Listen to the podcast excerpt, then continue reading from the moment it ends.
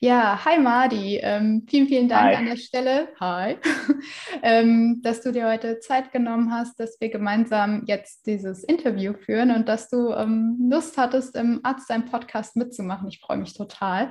Und ich hoffe, dass wir ja jetzt eine schöne halbe Stunde miteinander verbringen, so Pi mal Daumen. Ja, ähm, danke dir, vielen Dank für die Gelegenheit.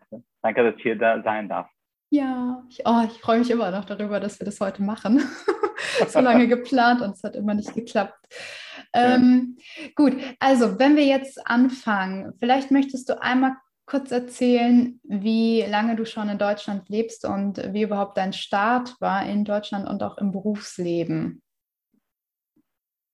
Ich lebe in Deutschland seit November 2015 äh, mein Start im Berufsleben als Arzt lag auch ein paar Jahre davor. Ich habe mein Studium 2012 abgeschlossen. Im Irak habe ich Medizin studiert und danach habe ich dann gearbeitet von 13 bis 2015. Und dann bin ich 2015 äh, gekommen nach Deutschland, damals mit der Flüchtlingswelle, den ganzen Weg, so äh, Balkanroute und so ein bisschen mehr und Zeug, alles mitgemacht. Und ja, und dann nach Deutschland gekommen, um quasi um neues Leben dann ähm, zu starten. Und dann habe ich Deutsch gelernt. Also vorher könnte ich kein Deutsch, ja. Ähm, ich konnte aber sehr gut Englisch. Und äh, mit, mit dem Deutschen äh, habe ich schon dann 2015 angefangen. Und äh, 2016, Oktober 16, habe ich dann, ähm, 2016 habe ich zum ersten Mal in einem deutschen Krankenhaus angefangen quasi zu arbeiten, die ersten zwei Monate als Hospitant. Äh, das Problem lag an mir, meine äh, Unterlagen, Anerkennung und so, bis ich dann meine Berufserlaubnis quasi gekriegt habe, hat zwei Monate gedauert. Und seitdem arbeite ich, ähm, die ersten drei Jahre habe ich allgemein Viszeral- und Gefäßchirurgie ähm, gearbeitet, wo ich dann meine wirklich Leidenschaft gefunden habe in der Gefäßchirurgie. Und seit 2020 arbeite ich dann wirklich nur in der Gefäßchirurgie. Mhm. Okay, ähm, das hört sich ja schon nicht nach dem Standardweg an, wie man in Deutschland sozusagen anfängt und vielleicht auch nicht nach deiner ersten Wahl, wie du deinen ärztlichen Beruf dir überlegt hattest. Gell?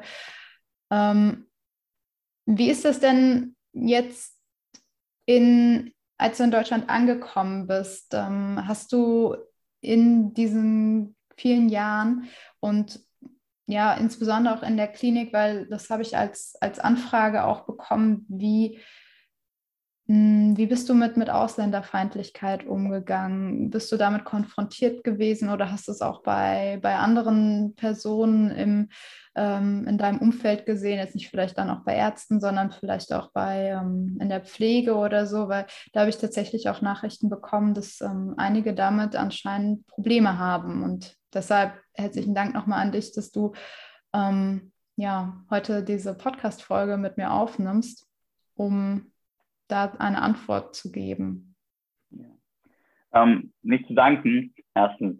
Also ich, ich kriege auch die Frage immer wieder ähm, auf Instagram. Aber ich habe, also ich kann mich an keine einzige Situation erinnern, wo ich mich jetzt wirklich gefühlt habe oder wo ich mich jetzt angegriffen gefühlt habe, weil ich so aussehe, wie ich aussehe oder weil ich so spreche, wie ich spreche. Kann ich mich nicht erinnern.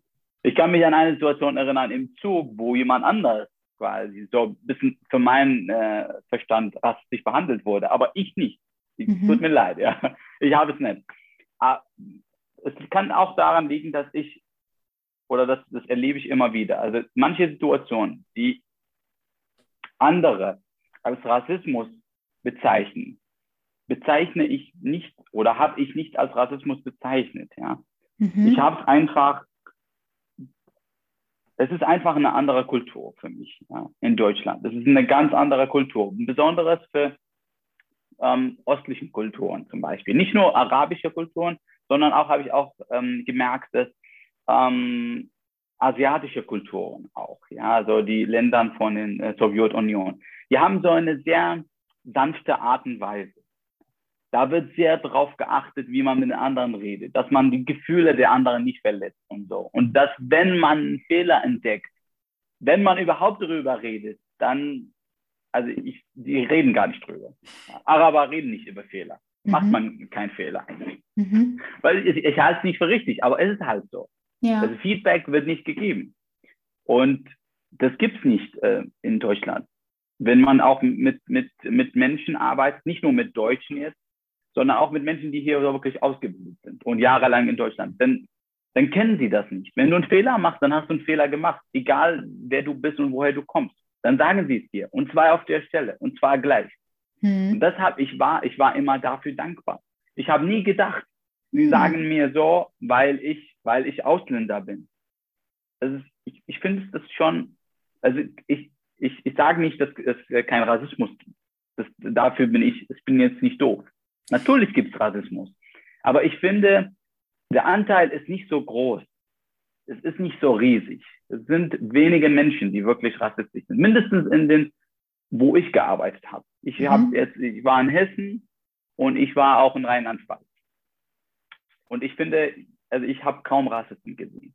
Aber ich habe Menschen gesehen, die hier wirklich aufgewachsen, die korrekt sind, die direkt sind. Die werden kein Blatt vor den Mund nehmen, wenn du einen Fehler machst, wenn du ein Arzt bist. Das ist ganz anders, wo ich jetzt vorher gearbeitet habe im Irak. Im Irak, wenn du ein Arzt bist, dann bist du ein Arzt. Wenn du einen Fehler machst, dann wird dir niemals eine Krankenschwester sagen. Niemals. Das, das kommt nicht vor. Wenn es vorkommt auch, ja, dann wird sie wahrscheinlich, dann wird der Arzt sich beschweren und dann ist die Krankenschwester raus. Das ist leider so. Das ist so eine Diktaturkultur. Ja. Mhm. Es ist für, für einen oder anderen wird es jetzt so wirklich übertrieben, ähm, aber ich habe es so erlebt. Tut mir leid, ja. Ja. Ärzte, ähm, Ärzte sind immer noch Götter. In, in jetzt wo, woher ich komme. Da wird diskutiert man, man mit denen nicht. Zum Beispiel, ja, da, da kommt so eine Situation. Ich habe ich hab mal einen Patienten untersucht und habe das Bett hochgefahren. Kann ich, ich würde das niemals vergessen. Und dann war ich fertig mit dem Patienten, dann gehe ich raus und das Bett war immer noch hoch. Und dann kam auf mich der Stationleiter. Und der war so sauer. Der hat mich so wirklich, also jetzt, nett war er nicht zu mir. Der war, hat mich so ein bisschen angeschrien. Er hat gesagt, was ist mit dir los? Was fehlt dir da ein? Der Patient mhm. fällt doch vom Bett. Der hat keine Ahnung, der ist alt. Also ich war sehr dankbar, weil ich hatte kein Pflegepraktikum zum Beispiel. Davon habe ich keine Ahnung. Mhm. Aber ich weiß sicherlich, dass andere werden das total als rassistisch äh, bezeichnen und sagen, der hat mir nur gesagt, weil ich Ausländer bin. Aber mhm. ich habe es nicht so gesehen. Und mit dem, mit dem Stationleiter hatte ich immer Probleme am Anfang, aber später sind wir wirklich Freunde geworden. Er hat mich immer eingeladen und hat immer darauf geachtet, dass ich da bin, wenn wir was machen und hat mich angerufen. Und der ist leider im letzten Jahr äh, bei der Corona-Pandemie verstorben, aber wir sind bis zum letzten Moment wirklich sehr gute Freunde gewesen.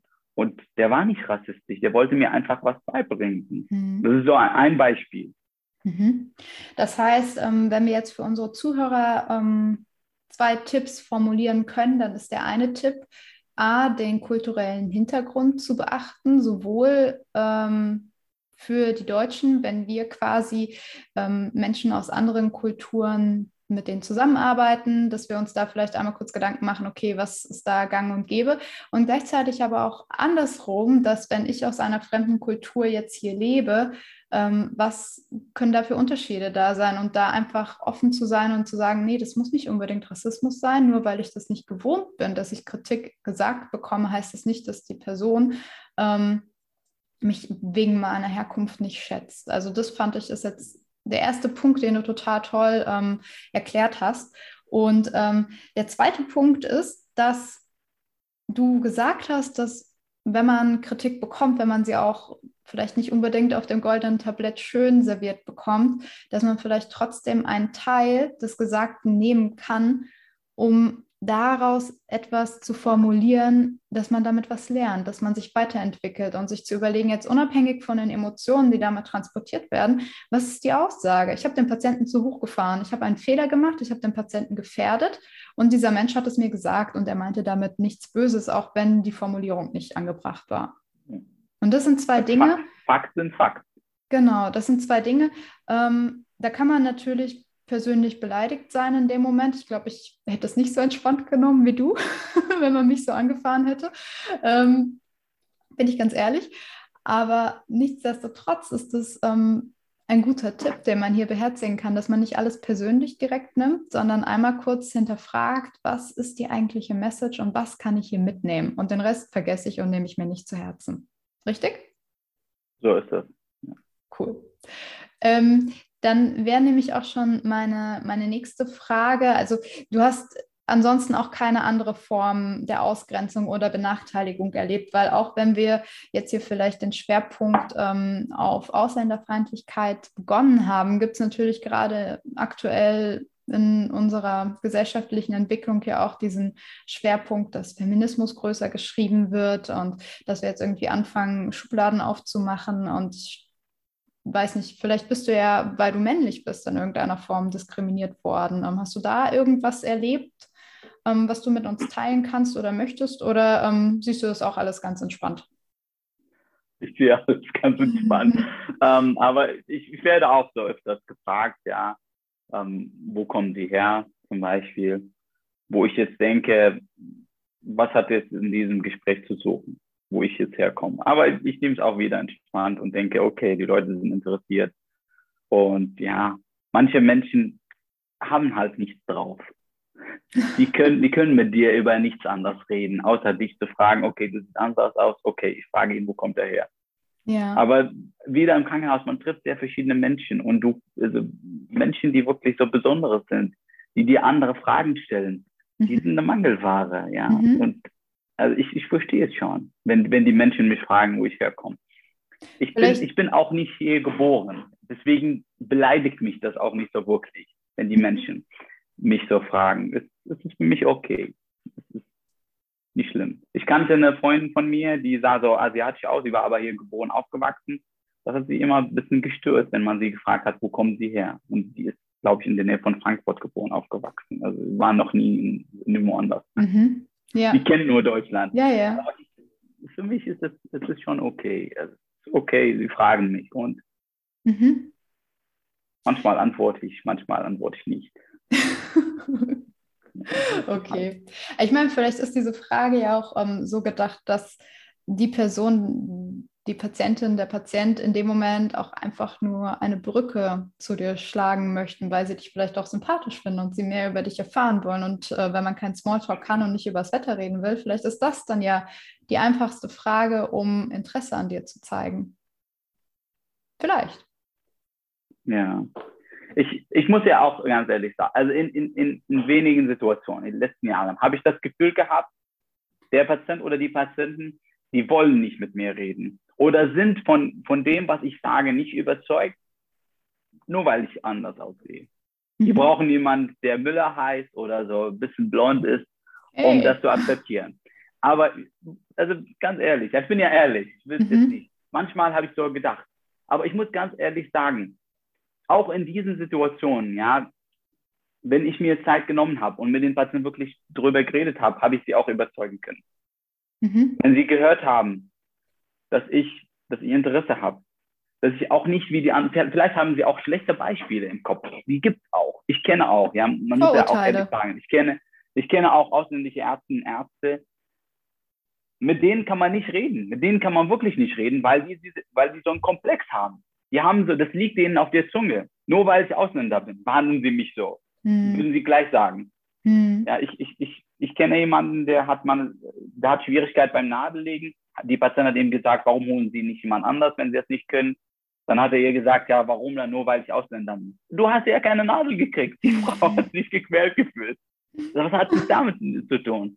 Ja. Also ich, ja, also ich weiß es nicht. Also, ich sehe es, wie gesagt, also entspannt. Und in diesen wenigen Situationen, wo ich, wo ich so gedacht habe, war ich falsch, lag ich falsch. Ich habe mhm. dann länger mit dem Satz zum, weil ich, ich, ich frage mich auch manchmal, ja, liegst du da richtig? Ist es die richtige, ist es wirklich so? Mhm. Oder hast du dir nicht Zeit genommen, um das Problem wirklich, weil ich frage mich immer, es ist, es ist sehr einfach zu sagen, der Patient oder die Patienten sind blöd, ja. sind rassistisch, sind dumm, das ist sehr einfach. Das kann jeder Blöder machen. Das mhm. kann jeder Dumme auf der Straße machen. Sagen, okay, der ist dumm. Aber es ist wirklich, es braucht Mut und es braucht wirklich Intelligenz zu sagen, ich will ja verstehen, warum macht er das, was er da macht. Ich nehme mir Zeit und ich bin neutral. Meine Gefühle sind jetzt auf, auf der Seite und ich frage wirklich, was ist denn das Problem? Und es ist häufig Also jetzt eine der Situationen, wo ich gedacht habe, sie braucht jemand, so wie ich das gesagt habe, sie braucht jemand Deutsch quasi. So wie ein Freund von mir sagt, Bio-Deutsch. Sie braucht jemand Bio-Deutsch, der ihr das sagt, ja. Aber dann nahm ich mir Zeit. Und dann, was war das Problem? Das Problem war, dass der Ehemann von der Frau verstorben war vor einer Woche. Und sie wollte keine OP, weil sie halt wirklich, sie wollte nicht mehr leben. Der Ehemann ist weg. Und das hat nichts mit mir zu tun. Das persönlich zu nehmen, auf mich zu beziehen und auf meine Herkunft, hatte in der Situation nichts zu tun. Mhm. Ich war aber in der, ich, ich habe es fast persönlich genommen. Hätte ich mir die Zeit nicht genommen, um mit ihr zu reden und die Hintergründe zu verstehen, hätte ich schon gedacht, sie ist voll rassistisch. Mhm. Und sie behandelt mich anders, nur weil ich anders bin. War es aber nicht so. Und ich behaupte, vielleicht in 80 Prozent der Fälle, es ist nicht so. 20 Prozent sind immer noch Rassismus. Sind Menschen, die sind einfach falsch erzogen und die glauben wirklich, dass Menschen anders sind oder äh, Menschen sind anders oder wir müssen Menschen anders behandeln, nur weil sie aus einem anderen Land kommen oder eine andere Sprache haben oder andere Kultur oder andere Herkunft oder andere Farbe. Bestimmt gibt es. Ein anderes Merkmal, egal was. Aber das, aber das sind definitiv nicht die Mehrheit der Menschen. Mhm. Auf keinen Fall. Die Mehrheit sind normale Menschen. Mhm. Danke dafür schon mal. Das ähm, ja, führt eigentlich direkt auch weiter zu ähm, meiner nächsten Frage und zwar, wie ich auf diese Folge gekommen bin. Und da hattest du einmal, ähm, da wurde ich auch bei Instagram genau über das Thema gefragt und ich war ein bisschen überfordert, weil da habe ich dich dann gefragt und du hattest eine total tolle Story daraufhin gemacht bei Instagram und hast erzählt, ähm, Du hast es mit Brillen beschrieben und diesen Denkanstoß ähm, für verschiedene Situationen. Das kann man auf alles übertragen und ich fand das so klasse. Ja. Ähm, vielleicht kannst du uns da noch mal kurz mit hinnehmen und ähm, dieses Gedankenexperiment mit uns noch mal durchgehen. Ja. Also bevor ich dazu komme, ja, ich muss ganz ehrlich sagen, ich war nicht immer so. Ich war ganz anders. Und das ist häufig so, wenn Menschen keine anderen Menschen außerhalb ihrem Kreis dann werden sie sich anders betrachten oder sind halt mit Vorurteilen ähm, gefühlt quasi aus der Kindheit. Und ich war auch so. Ich war auch so ein Mensch. Weil bis 2009 war ich einfach ein Dorfkind. Ich war nicht mal im Irak äh, wirklich irgendwo ausgereist. Und aus meiner Familie war auch keiner äh, im Ausland gewesen. Das muss man auch über, über östlichen Kulturen verstehen. Die meisten Menschen da sind nicht wie hier in Europa überall gereist und, und mit anderen Menschen. Die sind einfach in ihrem Kreis drin. Und deswegen, also ich, ich wurde vom Leben beschert, wirklich, dass ich in mehreren Situationen auf der anderen Seite war. Also wenn wir jetzt das uns so vorstellen, dass wir so zwei Seiten haben. Und ich war in mehreren, das erste Mal, wo ich auf der anderen Seite war, war 2009, als ich einen Kurs in, in den USA gemacht habe. Mhm. Ich bin Dorfkind, war noch nie aus meinem Dorf und noch nie aus meinem Land. Und dann bin ich 2019 nach, nach ähm, in den USA gereist, habe einen Kurs gemacht in, in Colorado und durfte dann sechs Wochen da bleiben. Und dann habe ich zum ersten Mal die Amerikaner gesehen und gesehen, dass es wirklich nicht wie, wie auf dem Fernsehen ist. Das sind ganz normale Menschen wie wir. Eine Geschichte, die mir jetzt zum Beispiel in Erinnerung geblieben ist, die wollten einfach nachts auf Disco gehen. Wir waren so alle Jungs und, und ähm, und ähm, ein Mentor von uns, der auch im, im, im, an der Uni studiert hat, wo wir waren, der hat gesagt, ich kann nicht kommen. Ich, Leute, ich kann nicht kommen. Das ist nicht wie im Fernsehen. Ich muss arbeiten, damit ich mein Studium finanziere. Hm. Und das war für mich so ein Aha-Moment. Okay, die Army sind nicht so wie im, im Avengers oder so. Das sind hart arbeitende Menschen, die meisten. Wir waren mhm. bei einer Familie, die uns eingeladen hat. Die hatten nicht mal Geld für ein Fernsehen haben mhm. uns aber eingeladen als irakische Studenten, die da waren. Das ist krass. Und das, das war so erstmal so, wo ich gesehen habe, okay, das ist nicht was alles, was wir denken, richtig, ja. Du mhm. musst erstmal die Menschen erleben, hautnah. Dann verstehst ja. du, was die sind. Und die andere äh, Chance, ähm, meiner Familie oder wo ich aufgewachsen bin, ja, das ist überspringe den Rahmen, aber ich, ich muss halt wissen, dass man so versteht. Ja.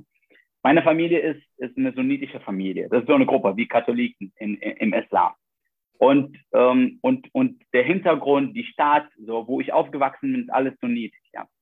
Und auf meiner Reise habe ich in einer ganz anderen Stadt gearbeitet. in eine schiitische Stadt. Das ist so wie Katholiken und Protestanten, so, so ähnlich. Ja. Aber stell dir vor, du bist katholisch aufgewachsen die ganze Zeit und du hörst nur von den anderen. Ja. Jetzt wieder, dass die gut noch schlecht sind, du hörst einfach von denen. Du hast sie nicht erlebt, hautnah. Und dann auf einmal gehst du dann und lebst du bei den Protestanten. So war es bei mir. Und ich habe bei denen gelebt, ja. Und meine Familie hatte Angst, ja. Die hatten Angst um mein Leben und wie ist das alles so sein wird. Mhm. Und was ich da gesehen habe, sind ganz normale Menschen, so wie wir. Die sind genauso wie wir. Und die haben mich geliebt und mich aufgenommen und haben mich so gut behandelt, wie wir andere Menschen behandeln. Mhm. Dass man sie irgendwas bezeichnet, heißt nicht, dass sie so sind. Mhm. Und das alles so auf meiner Reise bis zu diesem Punkt hat immer meinen Standpunkt geändert. Mhm. Und das hat alles damit zu tun, dass wir, wo wir aufwachsen, man kann das auch äh, wirklich zu Hause machen. Ja? Du kannst dir eine blaue Brille nehmen und eine gelbe Brille. Und dann ziehst du dir eine blaue Brille an. Das, dieses Experiment haben wir dann damals in Washington gemacht, in der Vorbereitungskurs. Wir haben so einen Vorbereitungskurs für uns gemacht, bevor wir quasi mit den Menschen da draußen umgehen. Und dann ziehst du so eine blaue Brille. Wenn du jetzt eine blaue Brille, wenn ich jetzt eine blaue Brille anziehe, dann werde ich die Welt blau sehen. Sagen wir, dass du aber jetzt die Welt, äh, die eine gelbe Brille hast, dann wirst du die Welt gelb sehen. Hat nicht damit zu tun, wer du bist und wer ich bin. Diese blaue Brille, die zeigt unsere Werte, unsere Sprache, unsere Kultur, alles, was wir über die Jahre gesammelt haben. Das ist unsere Brille. Das ist so, wie wir die Welt sehen. Mhm. Die, die, die Brille sagt nicht, dass ich schlecht oder gut bin. Dass ich, das ist einfach, wer ich bin. Ja. Und dass du eine gelbe Brille hast, heißt nicht, dass du schlecht oder gut bist. Heißt einfach, dass du gelbe Brille hast und die Welt gelb. Jetzt, wenn ich dir meine Brille geben würde, meine blaue Brille, dann hast du eine blau und gelb, dann wirst du die Welt grün sehen. Das ist, wenn du dich anstrengst, um die Welt aus meiner Sicht zu sehen. Mhm. Du wirst sie niemals blau sehen, wie ich sie sehe. Ja. Du wirst sie grün sehen. Genau. Mhm. Das, ist, das sind jahrelang, jahrelang Erziehung, jahrelang Kultur, jahrelang Erfahrungen. Die wirst du niemals abgeben. Es ist extrem schwer, deine gelbe Brille auszuziehen und die Welt einfach so brillenlos zu betrachten. Unglaublich, unmöglich. Mhm. Und wenn ich jetzt deine Brille nehme, dann ist es genauso gleich, dann würde ich die Welt grün sehen. Und deswegen so versuchen, der Versuch, die anderen deine Sichtweise immer zu zeigen, ist es eigentlich wertlos. Weil wenn sie es mit dir gut meinen, wenn ihr gute Freunde seid und sie das sehen wollen, dann werden sie die Welt grün sehen. Niemals blau. Du hast vollkommen recht. Das, genau das, was du gerade gesagt hast, auch dass, dass wir niemals die blaue Brille aufziehen können. Das zu verstehen, das war für mich so ein Aha-Moment und du hast den so beiläufig in deiner Story rausgehauen und ich fand das wirklich total cool, weil ich so gedacht habe, oh mein Gott, da habe ich mir noch nie drüber Gedanken gemacht und ähm, ich fand ehrlich, dass das einfach alle hören müssen, weil das ist genau das, ähm, was auch ein, eigentlich gerade Thema ist, wenn es um Feminismus geht beispielsweise. Es ist, es ist genau das, es ist immer wieder das, sobald es um Schubladendenken geht und ähm, wir werden als Ärzte die Sicht auch nie als so wie unsere Patienten sehen. Auch da können wir das wieder übertragen. Wir können es auf jede einzelne Situation übertragen, wo wir mit jemandem anders zusammen oder Impfgegner ähm, was machen. und Impfbefürworter. Und oder wie bitte? Oder Impfgegner zum Beispiel. Ja, ja, genau, ganz genau. Du kannst, es ist extrem schwer. Ja. ja. Es ist deswegen, das ist, ja. Aber also ich, ich liege wirklich äh, dein Zuhörer auf dem Herzen, das wirklich zu machen. Brillen mhm. zu holen und das zu machen, weil das zu machen ist ganz anderes. Wenn ich jetzt davon erzähle, vielleicht kommt es nicht so wirklich an. Aber probier es mit Brillen wirklich. Mhm. Hol dir eine blaue Brille, eine gelbe Brille und mach das. Mit deiner Familie zum Beispiel. Ja. Klingt auf jeden Fall nach einem spannenden Experiment. Ähm, und ja. wie gesagt, danke, dass du es mit uns nochmal geteilt hast. Ähm, das, glaube ich, ist jetzt auch so mir mit am wichtigsten gewesen, weil ich glaube, dass wenn man sein Mindset dahingehend erweitert, nicht verändert, sondern erweitert, dann hat man schon so viel geschafft und geht einfach durchs Leben. Dann ist es nicht so, dass mein Chef jeden Kommentar, den er macht, dass er ihn ich weiß nicht, wenn er über Schwangerschaften spricht, dass er mich damit diskriminieren möchte. Vielleicht glaube ich das und an schlechten Tagen glaube ich das auch. Aber eigentlich ist es vielleicht ja gar nicht so. Vielleicht ist es seine Form von Humor. Also ja. es gibt so viele Möglichkeiten, die Welt zu sehen und wir sehen sie alle durch eine andere Brille und das hast du so gut erklärt. Ähm, möchtest du an der Stelle zu dem Thema noch ähm, was ergänzen? Ja, ich, also ich denke schon. In der letzten Zeit auch ähm, habe ich mich viel mit dem Selbstwertgefühl beschäftigt. Und ähm, ein tolles Buch auch dazu gelesen habe, heißt äh, Die sechs Säulen des, Selbstwertgefühls. Und also ich glaube, viele Probleme werden aus unserer Welt verschwinden, aus unserer jetzt persönlichen Welt, wenn wir uns in unserem Selbstwertgefühl stärken. Mhm. Dann werde ich, dann, dann würde mich überhaupt nicht stören, was mein Chef sagt zur Schwangerschaft. Ja. Was interessiert mich dann seine Meinung? Ganz genau. Wer, wer ist er dann, um eine Meinung zu haben in meinem Leben? Ja. Vielleicht in, in meiner jetzt fachlichen Kenntnisse und wie ich so operiere, aber so, ob ich jetzt schwanger werde oder nicht, was interessiert mich seine Meinung? Mhm. Aber wenn ich einen niedrigen Selbstwertgefühl habe, dann interessieren mich die Meinung der anderen. Und dann ändern was mit mir. Mhm. Das gilt auch zum Beispiel für Rassismus, warum ich so manche Sachen als Rassismus nehme. Ja, und, und, und der andere Mensch ist Rassist. Und was interessiert mich das? Mhm. Ich gebe doch ein Bild von mir und nicht von ihm. Ja. Also, das ist mein Bild von der Welt. Wenn er mich schlecht behandelt, dann muss ich mich, dann muss ich mich nicht schlecht verhalten, nur weil er das sagt. Ja. Dann bleibe ich doch bei mir. Dann gebe ich doch ein tolles Bild von mir und von, von meiner Herkunft oder Kultur oder Hautfarbe oder was auch immer. Ja, von also, der Person, die man ist. Ich denke, mhm. jeder von uns soll an, an seinem Selbstwertgefühl und einschließlich ich viel mehr arbeiten, dass man wirklich selbstsicher ist. Ähm, und das, dann wird man auch von der, von der äußeren Welt weniger äh, beeinflusst, viel mehr mhm. als von der inneren Welt. Und da ist die Ruhe. Mhm. Da drin, in der inneren Welt, da ist die Ruhe, da ist das Glück, da ist der Erfolg, alles ist drin. Du hast alles in dir. Ja. Du brauchst gar nichts von den anderen. Danke für ja, dafür, dass du jetzt noch das Buch und eben die Wichtigkeit des unseres Selbstwertgefühls noch mit in den Raum geworfen hast, weil auch das ist tatsächlich, du hast vollkommen recht, aber es war mir jetzt, wenn ich mich mit dem Thema beschäftigt habe, gar nicht so bewusst. Aber natürlich interessiert es mich, ähm, was andere über mich denken, wenn ich nicht selbst von mir überzeugt bin. Ähm, du hast vollkommen recht. Danke dafür. Ähm, ja dann würde ich jetzt langsam ähm, zum Abschluss kommen. Ich mache das immer ganz gerne bei den Interviewgästen, äh, wenn die Zeit es möglich macht, dass man nochmal drei Fragen gemeinsam durchgeht. Und zwar meine erste Frage an dich wäre, kurz und knapp, ob du ein Lebensmotto hast. Ein Lebensmotto. Live full, die empty. Und wieso ist das für dich spannend? weil man so viel im Leben verschiebt. Man denkt, dass mhm. man unendlich lebt. Und ich finde, die Uhr, das ist, das ist einfach eine Illusion, dass die Uhr so rund ist. Und dann denkt man, dass, dass die Zeit sich verdreht und dass die nie zu Ende kommt. Die Uhr ist nie rund. Ja. Du hast immer so eine gewisse Lebenszeit. Das vergisst man einfach. Und deswegen verschiebt man so viel. Ja. Mhm. Ähm, man sagt den Menschen, die man liebt, nicht, dass man sie liebt. Ja. Man tut nicht, was man tun will. Einschließlich ich bin jetzt da nicht besser, aber das, ja. ich will es machen. Ich will mhm. wirklich das Leben in vollen Zügen genießen, alles tun, was ich tun kann. Und wenn ich zu dem Punkt komme, wo ich jetzt das Leben verlasse, dann ist nichts mehr in mir drin. Mhm. Dann werde ich auch an meinem, ähm, wenn ich da sterbe, dann werde ich sagen, ich kann nichts mehr tun. Ich habe mhm. alles getan. Es ist ja. alles raus. Ja, super. Ähm, gut, dass wir darüber jetzt gerade nochmal gesprochen haben, weil ähm, auch dieses Bild mit der Uhr, super, wirklich, Madi. Ähm, ich bin begeistert. Äh, die nächste Frage ist dann, ähm, was ist dein nächster Bereich, in dem du wachsen möchtest, in dem du dich entwickeln möchtest? Also ich glaube, in diesem Jahr bin ich auch, ich bin schon äh, gewachsen, aber ich möchte noch viel mehr in, in Bereich Charakter. Mhm.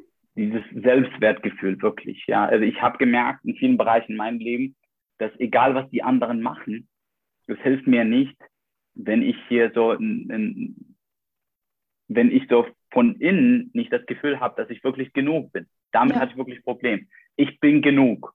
Mhm. Das, ist, mhm. das war für mich der Oberhammer, als ich das, ich habe es mal auf YouTube gehört äh, von einer Therapeutin, äh, wo sie da davon geredet hat und ich habe noch nie dran gedacht, ja, dass ich für mich nie genug war. Mhm. Eigentlich der Grund, warum ich meinen Kanal auch äh, gemacht habe, also im Nachhinein, wenn ich dann drin denke, war, dass ich gedacht habe, dass ich nicht genug bin. Deswegen muss ich was machen. Ich muss den anderen was geben. Und wenn ich den anderen was gebe, dann werde ich was sein. Durch mein Geben. Mhm. Aber das ist das stimmt nicht. Ich bin schon genug. Ich bin jetzt genug, auch wenn ich keinen Kanal habe, auch wenn ich keinen anderen Menschen helfe. Ich ja. bin genug. Damit ja. habe ich schon, habe ich immer noch zu tun. Ja, da, also ich muss an mich so, an meinen Charakter, an mein Selbstwertgefühl hm. viel mehr arbeiten. Vielleicht ist das auch da eine will ich wirklich wachsen. Ja, ähm, vielleicht ist das tatsächlich auch eine gute, ähm, ein guter Satz, eine gute Frage, die jeder Arzt sich eigentlich stellen muss, jede Ärztin, jeder ja. Arzt, weil wieso wollen wir anderen helfen und wieso wollen wir es alles perfekt machen in der Klinik? Wieso haben wir Probleme mit Fehlern? Sind wir uns genug? Und ähm, das ist eine tolle Frage, die man jetzt zum Abschluss äh, den Hörern mitgeben kann, worüber sie nachdenken dürfen. Ja, auf jeden ähm, Fall. Ich glaube, das ist wichtig. Ähm, und damit wäre ich dann auch schon bei der letzten Frage an dich. Hast du ein Vorbild? Und wenn ja, wen oder was? Oh, ein Vorbild ist schon schwer, ja. Hm. Ja, gut, du darfst auch zwei sagen. ich habe sehr viele. Also ich habe ähm, ich habe so ein, ich habe dir mal davon erzählt, ich habe so ein Livebook von mir. Ich mhm. habe sehr viel äh, von äh, über mein Leben da äh, drin geschrieben, ja, was ich so will und was meine Vision und wie ich das so erreichen will im Leben. Und in meinem Livebook gibt es so ein Board of Advisors, nenne ich ja, das. Das habe ich auch. So Vorbilder. Mhm. Mit denen, mit denen, das sind Menschen, mit denen ich gerne reden würde. Manche sind am Leben, manche sind äh, tot. Und deswegen zwei ist für mich jetzt schwer zu nennen.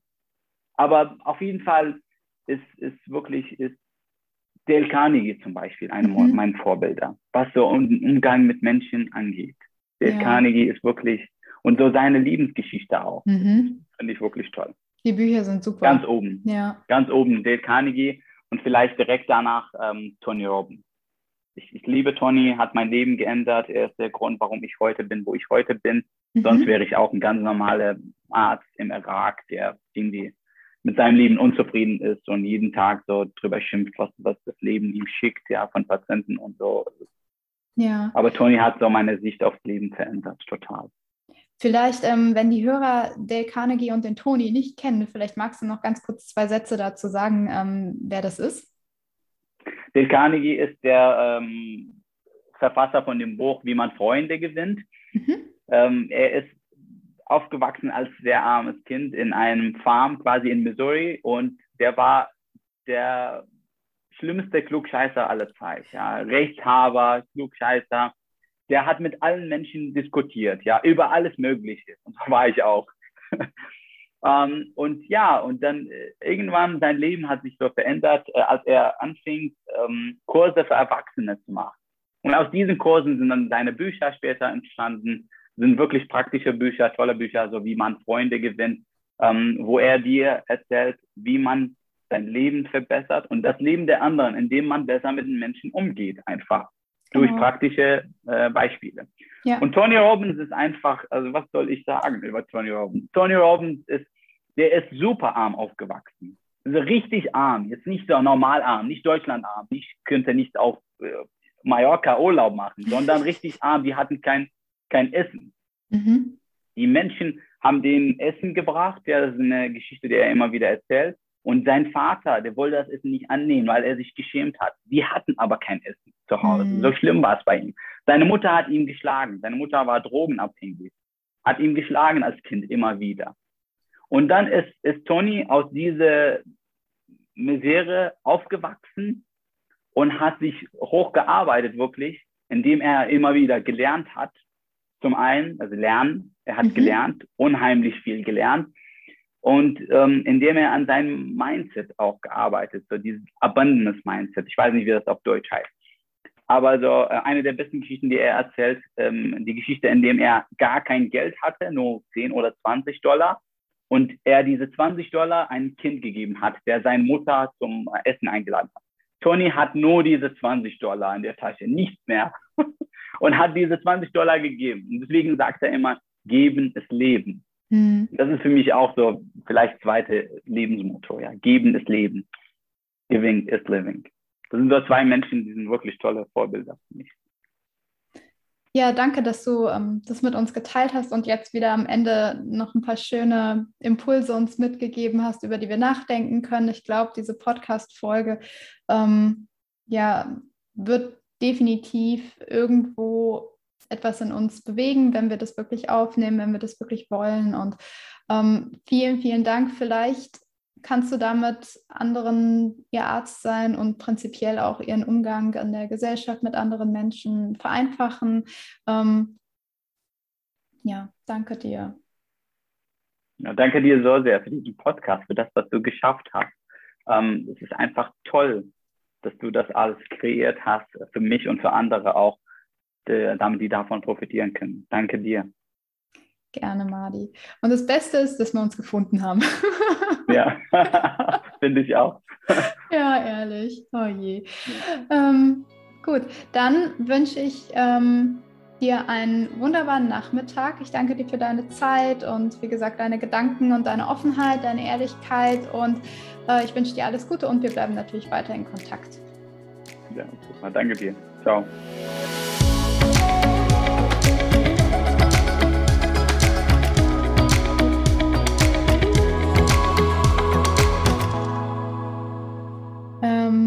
Mari?